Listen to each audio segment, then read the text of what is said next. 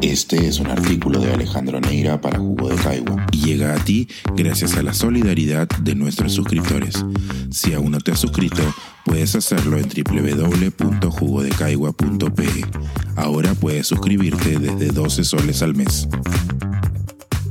Viejo Perú, oscuro Perú, Perú bestial. Demasiado maravilloso para las palabras.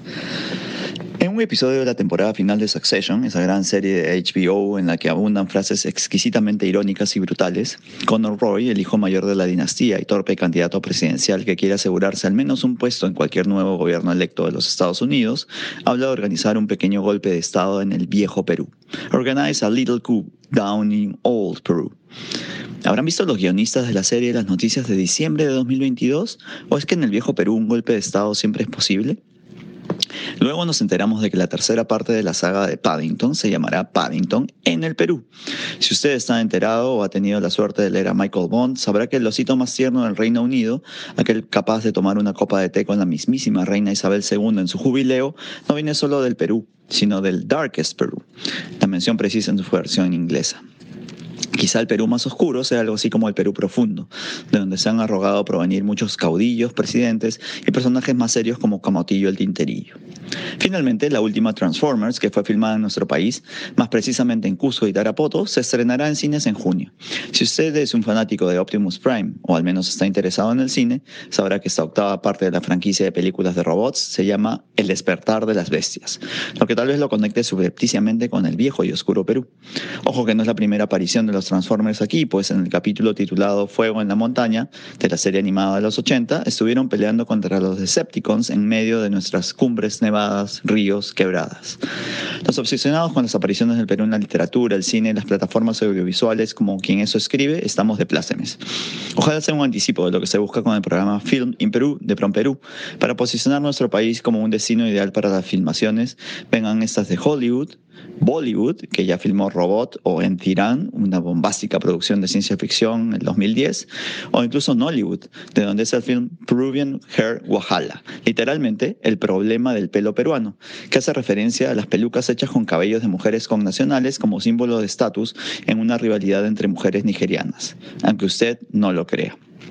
Por cierto, en la web de Film in Perú hay un listado, aunque no exhaustivo, de películas en las que aparece nuestro país como lugar de locación o como mención en la trama, al menos desde la clásica Secret of the Incas. En cualquier caso, estas adjetivaciones son útiles para reflexionar sobre cómo aparece la imagen del Perú en el mundo y si ésta se aleja del exotismo que parece acompañar el nombre del país que nos vio nacer. El paraíso a la vuelta de la esquina. Me topo además con Alan First y Oro Rojo, una de sus notables novelas históricas de espías ambientadas en el París de la Segunda Guerra, en la que menciona también al Perú. El héroe, Cazón, es un cineasta retirado que vive a salto de mata y termina enrolado en la resistencia, un destino que le viene heredado, pues su padre era un aventurero que había sido perdonado más de una vez por acreedores que no podían soportar herir a su pobre esposa. El dinero había estado siempre a la vuelta de la esquina, bonos en manos de en minas de acero venezolanas, un esquema para importar anchoveta del Perú, herring en el original, un polvo que impedía que la lechuga se eche a perder, tónicos, mapas del tesoro, lapiceros mecánicos.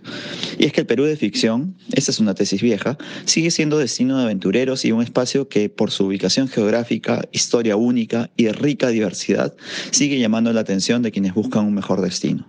El nombre del Perú parece seguir asociado a las leyendas de oro y riqueza, pese a los avatares políticos y a los sobresaltos a los que nos tiene acostumbrada la cotidianidad peruviensis y que bien visto no se diferencia tanto de los avatares políticos en todo el mundo en estos tiempos en que, siendo darwinistas, quizá falte poco para que, como en la mejor ciencia ficción, la inteligencia artificial desplace o elimine a la humana.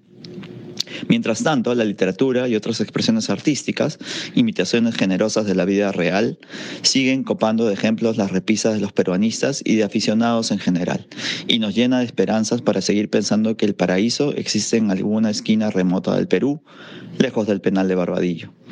Imagínenlo frente al mar, acaso cerca de Paita, como en el romántico final de Dark Passage, donde Lauren Bacall encuentra a Humphrey Bogart pues el largo brazo de la justicia americana será incapaz de encontrarlos allí. Mientras suena de fondo la canción que acompaña los pasos de los guapos enamorados. Demasiado maravilloso para las palabras.